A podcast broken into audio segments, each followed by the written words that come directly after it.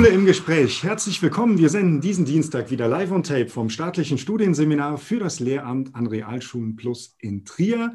Wir sprechen heute über die zehn Todsünden der Bildungspolitik, ein Buch von Heinz-Peter Meidinger, Präsident des Deutschen Lehrerverbandes. Und mit diesem ähm, Präsidenten des Deutschen Lehrerverbandes, mit Herrn Meidinger, bin ich jetzt in einer Videokonferenz zugeschaltet. Schön, dass Sie dabei sind, Herr Meidinger. Herr Meidinger, stellen Sie sich doch bitte selbst vor.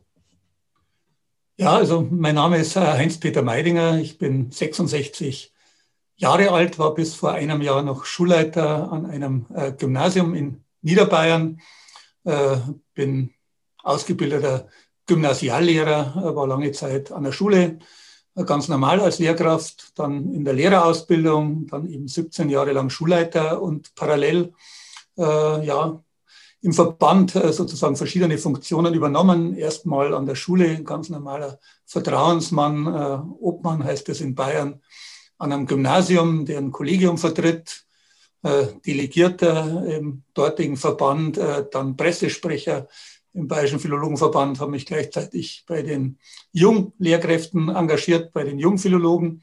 Bin da sogar Bundesvorsitzender geworden für drei Jahre während der Zeit der Wiedervereinigung war. Das war eine ganz spannende Zeit, weil wir da das gegliederte Schulwesen in, der, in, der, in den neuen Bundesländern aufgebaut haben.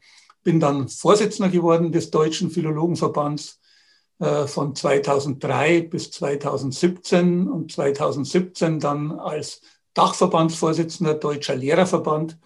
Der hat vier Mitgliedsverbände, den Philologenverband, den Realschullehrerverband, äh, die katholische Erziehergemeinschaft und die Lehrkräfte an berufsbildenden Schulen. Äh, und da bin ich jetzt seit 2017. Meine Amtszeit läuft noch zwei Jahre. Und danach wird aber mit Sicherheit Schluss sein. Okay. Die zehn Todsünden der Bildungspolitik, das ist das, der Titel Ihres Buches. Warum war es Ihnen wichtig, dieses Buch zu schreiben? Ja, also äh, wenn ich jetzt mal ganz äh, ehrlich bin, muss ich sagen, äh, da war ein sehr hartnäckiger Verleger da. Also ein äh, Verleger, den ich äh, gut kannte, weil er Schulbücher verlegt, also äh, der Claudius Verlag, der Bücher für evangelische Religionslehre in ganz Deutschland herausgibt und der immer wieder gesagt hat, Herr Meidinger, könnte man nicht mal die, also Sie sind ja sehr präsent und haben ja auch klare Aussagen, könnte man da nicht mal ein Buch drüber machen. Und äh, da habe ich mich dann breitschlagen lassen, äh, musste natürlich jetzt nicht äh, von Null anfangen. Ich hatte schon mal vor zwei Jahren bei einem Verband äh, ein längeres äh, Referat zu diesem Thema gehalten, Todsünden der Bildungspolitik. Äh, und dann habe ich mal die Gelegenheit äh, benutzt, das zu vertiefen. Und in der Tat äh, was ist da sozusagen auch der innere, der innere Beweggrund gewesen, warum ich äh, diesem Vorschlag dann nachgekommen bin. Äh, in der Tat habe ich den Eindruck, dass sich in der Bildungspolitik in wesentlichen Bereichen ja, seit 20, 30 Jahren, seit der Zeit, in der ich tätig bin in der Bildungspolitik, äh, bei den wesentlichen Problemen äh, und den wesentlichen Defiziten eigentlich ganz wenig getan hat und äh, sich alles im Kreis dreht, äh, also weil immer wieder dieselben Fehler gemacht werden. Die Fehler, die ich jetzt Todsünden nenne, äh, weil sie keine begrenzten Fehler sind, die einmal auftreten, sondern weil man, nehmen wir mal verkorkste Reformen als ein Beispiel, äh, die ohne vorherigen Modellversuch, ohne Evaluation äh, gemacht werden, äh, äh, weil diese Fehler eben wiederholt werden. Äh, und die habe ich mal versucht zusammenzufassen. Ich weiß natürlich als niederbayerischer Katholik, dass es äh, nur sieben Todsünden gibt äh, im, gemäß der Bibel, wobei die Zahl auch gar nicht so hinterlegt ist, im Galaterbrief, wo die Todsünden vorkommen. es sind jetzt bei mir zehn geworden. Wenn ich ehrlich bin, muss ich sagen, äh, in meinen Vorbereitungen zum Buch hatte ich sogar 17 und 18 dabei, äh, aber ich habe mich dann auf die zehn schlimmsten sozusagen konzentriert. Es interessiert mich gleich, welche Todsünden Sie rausgestrichen haben tatsächlich. Aber kommen wir erst zu, zu dem Titel. Sie nennen es Streitschrift. Es gab eine sehr bekannte Streitschrift von Bernhard Bueb, Lob der Disziplin, wo auch Dinge, vielleicht mit Adressat auch in Politik, ganz bewusst kommuniziert wurden. Ist das wichtig für Bildungspolitik, dieses Anprangern, diese Streitschriften ähm, zu haben? Ja, ich glaube, es ist schon wichtig, äh, äh, klar zu fokussieren, also äh, die Dinge klar zu benennen. Und eine Streitschrift sagt ja immer auch, okay, also in der Schrift geht es jetzt mal in erster Linie darum, Kritik zu äußern und nicht vielleicht gleichzeitig ein abschließendes, abgewogenes Gesamtposition zu finden. Wobei ich darauf hinweisen muss, dass ja dieses Buch diese Streitschrift von mir auch einen etwas versöhnlicheren Schlussteil hat, äh, wo ich mal konstruktiv auch zehn Punkte nenne, die man dann verbessern müsste äh, und wo man Fortschritte erzielen könnte. Also es bleibt jetzt nicht in der Fundamentalkritik stecken, sondern äh, bietet schon auch einen gewissen Ausblick auf bessere Zeiten. Mhm. Sprechen wir auch gleich drüber. Ich nehme jetzt mal eine Todsünde, die Sie formulieren, heraus. Sie schreiben, eine Reformsau wird nach der anderen durch unsere Schulen getrieben. Ähm, wovon sprechen Sie da genau? Vielleicht können Sie da auch aus Ihrer Rolle als Verband oder vielleicht mhm. Schulleiter sprechen.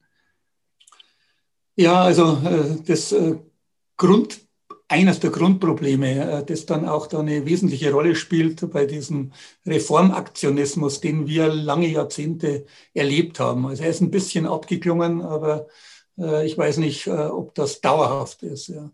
Ich, schreibe auch an einer Stelle des Buches, dass man die Bildungspolitik mit einem Friedhof verkünden, äh, ver, ver, vergleichen könnte, einem Friedhof sozusagen beerdigter und gescheiterter Reformen, die aber ein Friedhof, wo ständig wieder Auferstehung gefeiert wird. Also es gibt keine noch so klar gescheiterte äh, bildungspolitische Sünde, die nicht wiederkommt, leider, also bisher. Äh, es wird immer wieder aus der Mottenkiste herausgeholt. Ich glaube so, dass äh, äh, die, Schwierigkeit gerade ist, Bildungspolitik ist eine der letzten Kompetenzen, die in Länderhand liegt, also Kernkompetenz. Viele andere Dinge sind abgewandert nach Berlin oder Brüssel im Umweltrecht, bei, der, bei der inneren Sicherheit und was weiß ich jetzt ganz aktuell, Gesundheitspolitik. Da wird ja vielfach auch in Berlin entschieden oder in, in Brüssel entschieden. Und die Bildung ist so lange der letzte Kernbereich. Und deswegen konzentriert sich auch lange Zeit oder vielleicht immer noch in Wahlkämpfen die Auseinandersetzung der Parteien untereinander auch um Themen in der Bildungspolitik. Da äh, versucht die Opposition auf jeden Fall sozusagen einen Gegenentwurf zu machen, äh, den sie natürlich, falls sie siegt, und wir haben ja vielfach äh, solche überstürzten Reformen dann oft nach Regierungswechseln auch gehabt, also Musterbeispiel Baden-Württemberg, wo eben auch eine Schulstrukturreform ohne große Vorbereitung dann den Schulen übergestülpt worden ist. Und das befeuert dann diese Dynamik immer neuer Reformen und Zickzackkurs. Also eine Reform, die dann sozusagen angeleiert wird, aber vielleicht nach vier Jahren schon wieder einkassiert wird, äh, weil eben der nächste Regierungswechsel da ist oder eine neue Koalitionsregierung da ist. Und die, die, die Beispiele sind natürlich vielfach. Also ob das jetzt äh, die Geschichte ist äh, mit G8, G9, die ja äh, sozusagen, ja, da sieht man übrigens sehr deutlich bei G8, G9, das war überhaupt keine parteipolitische Geschichte, sondern immer die, die in Opposition waren, haben entweder gefordert, wenn G9 da war, G8 einzuführen oder wenn es G8 da war, wie das G9 einzuführen. Die FDP da, wo es in Opposition war, genauso wie die Grünen und die CDU. Also da sieht man schon mal, dass dieser Reformismus dann sozusagen auch ja, so eine ja, so eine Ursünde ist, die auch durch falsch verstandene Konfrontation zwischen den Parteien befördert wird ich glaube, für Bildung ist es ganz, ganz wichtig, Kontinuität, ja, also Verlässlichkeit und lange Perspektiven. Das Problem ist ja Legislaturperiode vier Jahre. Wenn man eine Lehrerbildungsreform macht, die wirkt ja 20, 30 Jahre, äh, weil die Lehrer dann ja erst im Berufsleben stehen äh, und das ausüben. Äh, und da mehr Konsens, mehr Besinnung auf Kontinuität, mehr Verlässlichkeit wäre, glaube ich, ganz wichtig. Und Sie ähm, schreiben ja auch, es krankt an der fehlenden Einbeziehung und Partizipation Betroffener. Wie sollte das denn optimal ähm, funktionieren oder wer sollte einbezogen werden? Ja, also das, das Wichtigste einmal, dass die Betroffenen ein, einbezogen werden. Betroffene in der Schule haben wir ja vor allem äh, zwei Gruppen, also das sind immer drei Gruppen.